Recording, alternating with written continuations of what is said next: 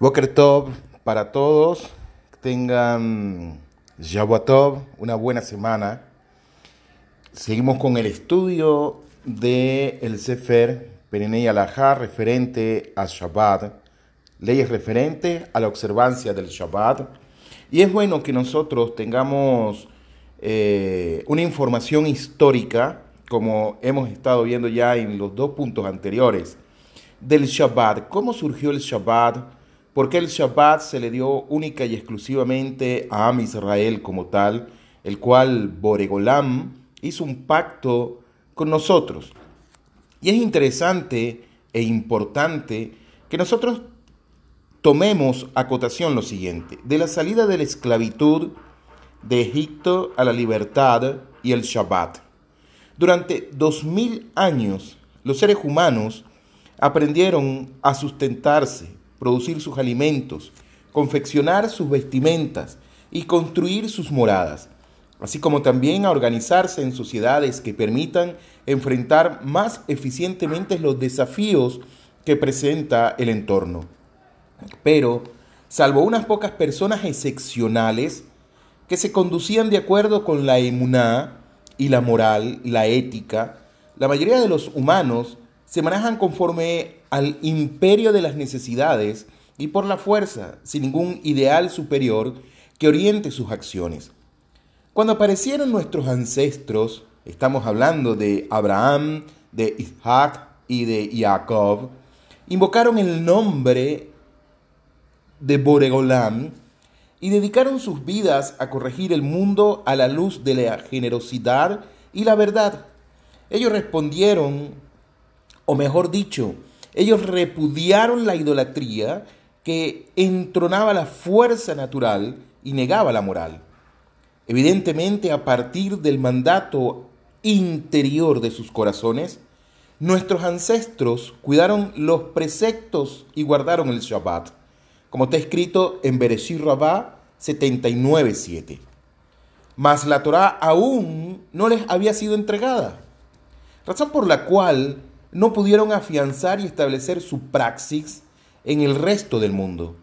Muy por el contrario, todo el mal contra el que luchaban se ensañó contra ellos y la nación egipcia, que era la más poderosa en ese entonces, sojuzgó al pueblo de Israel transformándolo en una nación de esclavos, evidentemente obligándoles a realizar trabajos forzados a los efectos de sostener la economía egipcia y proveerla de todas sus necesidades y satisfacer sus bajos deseos. Allí aprendió el pueblo de Israel hasta qué punto la naturaleza humana puede ser maligna y en qué medidas los seres humanos necesitan del mensaje de la emuná que los ancestros divulgaron en el mundo. De manera que los judíos tenían una tradición escrita en pergaminos o rollos que indicaba que en un futuro Boregolam los liberaría de Misraim y cada Shabbat leían esos textos y se regocijaban con ellos, como quedó registrado en Shemot Rabá 5.18. Evidentemente, en virtud de esa emuná, de esa fe, preservaron su propia identidad y se multiplicaron numéricamente hasta transformarse en una nación. Más adelante, Boregolam, el creador del universo, el Dios de sus ancestros, se les reveló y los sacó de Misraín, redimiéndolo de la esclavitud para darles la Torá y para darles el Shabbat. Siendo así en este episodio histórico, al salir de Misraín, el pueblo de Israel ya no se vio redimido únicamente de la esclavitud, sino que en virtud del recibimiento de la Torá, de Matán Torá y del precepto del Shabbat, se vieron liberados del sometimiento a la naturaleza y de la lucha por la subsistencia. Se vieron libres de que del sometimiento a la idea de que el objetivo del hombre es la acumulación de bienes materiales, objetivo que justifique estar dispuesto a someter al prójimo y esclavizarlo. Al cuidar Shabbat, que el Israel recuerda permanentemente que Hashem creó el mundo y lo sostiene, y que el objetivo máximo del hombre es apegarse al Eterno e imitar sus atributos, liberándose así del yugo de la inclinación al mal, del Yeser Ara y de la lucha por la subsistencia.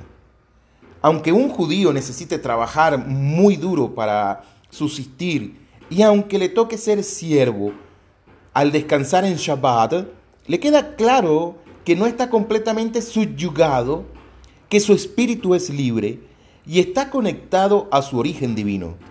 Tal como está escrito en el Sefer de Barín, capítulo 5, versos 11 y 14.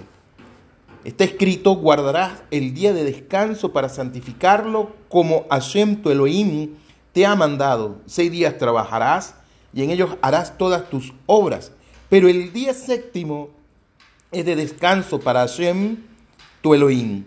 En él no harás trabajo alguno, ni tampoco tu hijo, ni tu hija, ni tu siervo, ni tu sierva, ni tu ganado, ni tu asno, ni el forastero que habitare dentro de tus puertas tu siervo y tu sierva descansarán como tú. Acuérdate de que fuiste siervo en la tierra de Misraim y que Hashem, tu Elohim o tu Elohim, te sacó de allí con mano poderosa y brazo extendido. Por consiguiente, Boreolam te ordena que guardes el día de descanso. Es un mandato que Hashem Ikvarah, Boreolam, está dando a aquel al Israel y no a las demás naciones de la tierra. Fue la intención de Hashem crear el mundo incompleto. ¿Para qué lo creó incompleto? Si nosotros vemos que todo lo que hizo Boregolam lo hizo perfecto y cada vez que iba terminando algo en un día decía y fue bueno. Pero ahora nos dicen los jajamim que la intención de Hashem es crear el mundo incompleto. ¿Y para qué? Para que los hombres puedan participar de su corrección. No es posible repararlo sin revelar su origen y su meta, que es transitar por el camino que Hashem marcó en la Torá. De manera que el objetivo del pueblo de Israel es revelar la existencia de Hashem en el mundo tal como escribió el profeta Yeshayahu, este pueblo que he formado para mí, mi alabanza ha de relatar. Por esta razón, nuestros hajamim dijeron en Baikra Rabá que los cielos y la tierra no fueron creados sino en mérito del pueblo de Israel. Mediante el Shabbat, que es el tiempo bendito y consagrado, el pueblo de Israel puede cumplir con su objetivo. Por esta razón la Torá fue entregada en Shabbat, como quedó registrado en el Talmud Masej Shabbat 86b. Y por esta razón el Shabbat es el día más propicio de todos para el estudio de la Torá. El punto número 4 que estamos viendo, que vamos a comenzar a ver, nos habla de el Shabbat y la singularidad de Am Israel. Y comienza de la siguiente manera. Por medio del Shabbat se revela el nexo especial entre Hashem y el pueblo de Israel. Escúchese bien. Nuestros jajamín dicen que por medio del Shabbat se revela el nexo especial entre Hashem y el pueblo de Israel, tal como está escrito y la Torah nos viene a traer ahora una evidencia, nos viene a traer una muestra palpable de que es así. Y está escrito en Shemot, capítulo 31, versos 13 y 17, lo siguiente.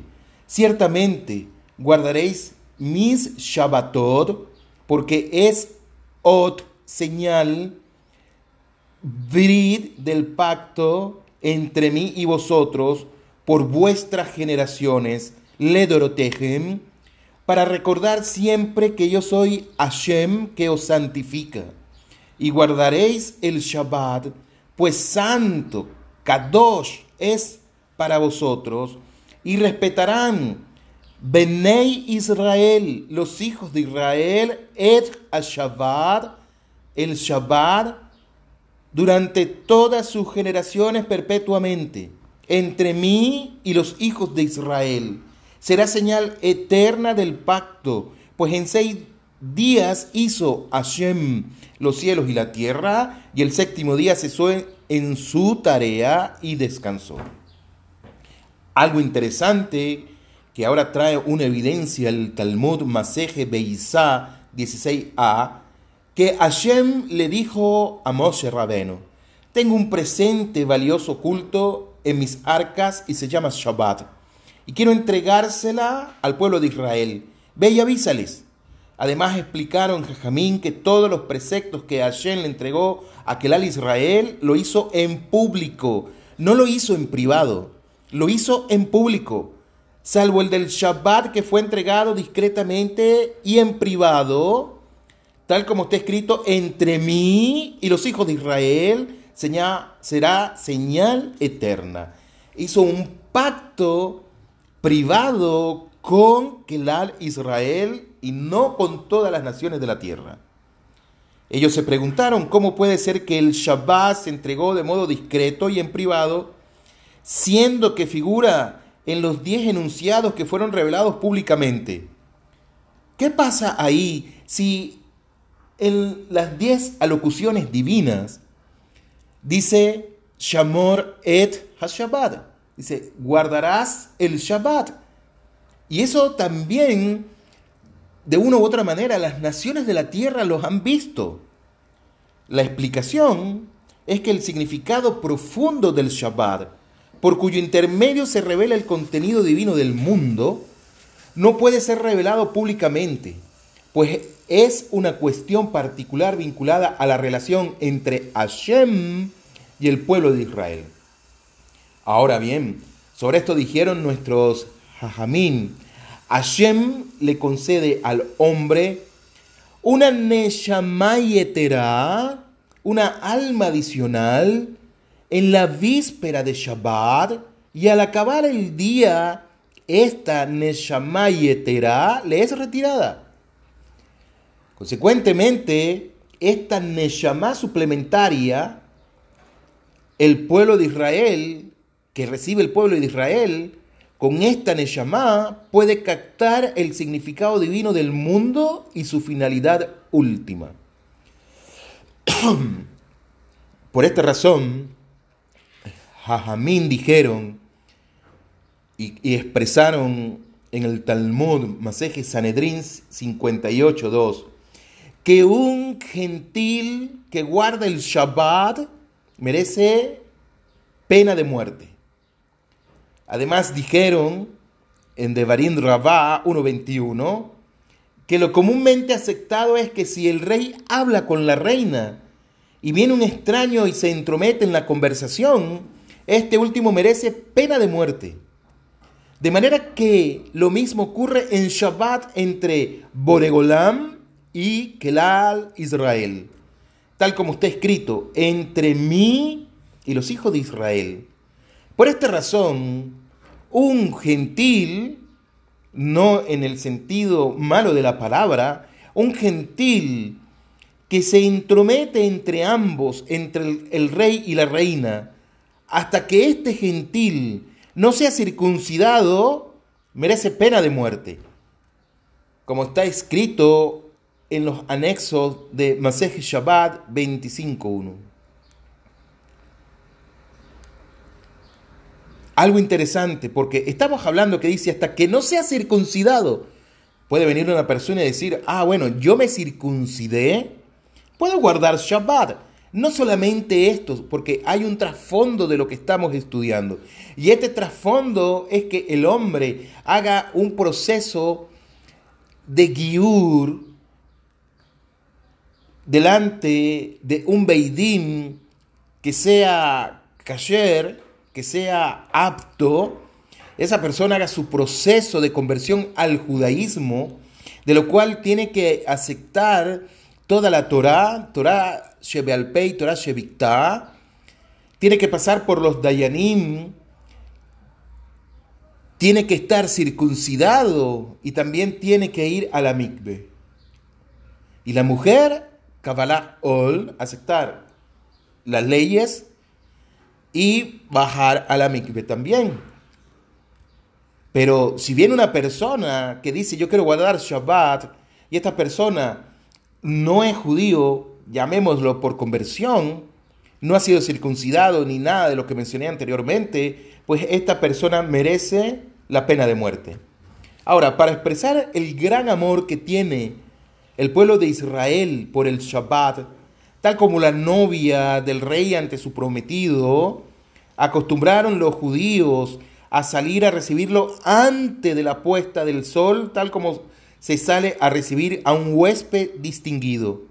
Y aquí estamos hablando de una serie de acontecimientos, de una serie de hechos que el judío, que nosotros tenemos que hacer para poder recibir Shabbat.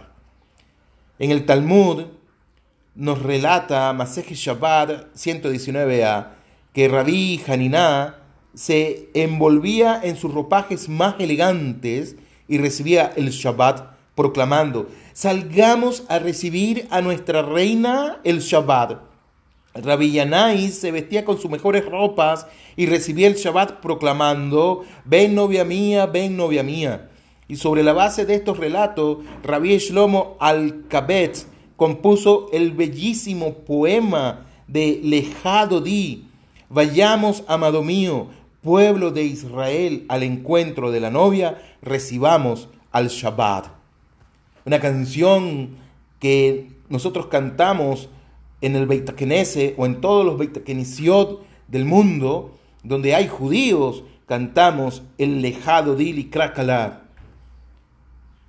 Vayamos, amado mío, refiriéndose al pueblo de Israel, al encuentro de la novia. Es decir, recibamos el Shabbat. Boreolam no hizo un pacto como estamos viendo con las demás naciones de la tierra. Vamos a ver este último punto, que es el punto número 5, seis días y el Shabbat. Los seis días de la semana y el Shabbat están conectados entre sí, pues así como el hombre tiene cuerpo, guf, beneshama y alma, de la misma manera la semana tiene cuerpo y tiene alma. Los seis días hábiles son el cuerpo y el Shabbat es el alma. Así como el hombre completó cuerpo y alma, funcionan juntos de manera armónica, ya que el cuerpo se inspira en el alma y a su vez le permite a ésta manifestarse. De la misma manera, una semana será completa cuando el Shabbat y los demás días están ligados entre sí. De manera que en los días hábiles se prepara todo lo necesario para el Shabbat y se materializan las ideas de este día mientras que el del Shabbat previene las energías espirituales para los días restantes. Por una parte, vemos en el Shabbat una suerte final de la semana, ya que en todos los días hábiles nos preparamos para recibirlo y este confiere significado espiritual al trabajo de todas las jornadas previas. Por otra parte, el Shabbat es la raíz y el inicio de la semana siguiente, y de él, del Shabbat, manan las fuerzas espirituales para poder concretar en el mundo de los hechos aquellos valores espirituales percibidos durante el Shabbat. Así la vida de un Yehudí no es una secuencia continua que se va desgastando y perdiendo altura, sino que por el contrario está en permanente ascenso. Ahora, en la creación, el Shabbat fue antecedido por seis días, mientras que para el primer hombre que fue creado el viernes por la tarde, el Shabbat antecedió a los seis días siguientes y este es, el origen de las dos perspectivas cronológicas, como está escrito en el Talmud Maseje Shabbat 69b. De todo esto que estamos hablando, nuestros hajamim nos aportan otra perspectiva de la relación entre el Shabbat y los seis días hábiles al ubicarlo en el medio entre los tres días anteriores y los tres posteriores. En esta perspectiva, los días anteriores y los tres posteriores, que estamos hablando de los días miércoles, jueves y viernes, nos preparamos para recibir el Shabbat, mientras que los días domingo, lunes y martes aún continúa la influencia del Shabbat anterior, como está escrito en Masejes Pesajim 106a. Evidentemente, dado que existe conexión entre el Shabbat y los días laborables, no están desunidos de ninguna manera, sino que lleva una secuencia. Cuanto más importantes sean los actos de la persona durante los seis días, más habrá de elevarse en Shabbat, ya que el Shabbat es el sentido íntimo de la semana. Asimismo, cuanto más se eleve durante el Shabbat, mayor será la significación que habrá de proyectar sobre los días laborables posteriores. El Maral de Praga, llamémoslo a él para que nos explique cierta parte de lo que estamos hablando, explica en el Tiferet Israel 40 que la idea del Shabbat está insinuada en el número de días, ya que cada objeto físico tiene seis lados. ¿Cuáles son esos seis lados? Arriba, abajo y las cuatro direcciones cardinales, mientras que el número 7 alude a su aspecto interior. De la misma forma, el mundo físico fue creado en seis días y en el séptimo fue creado el Shabbat, que en su dimensión interior consagra a todo lo que está a su alrededor. Queridos Rabotai, tengan todos una feliz semana Shabbat Sinha y nos vemos o nos oímos en otro shur. Hasta la próxima. Shalom. Leitraod.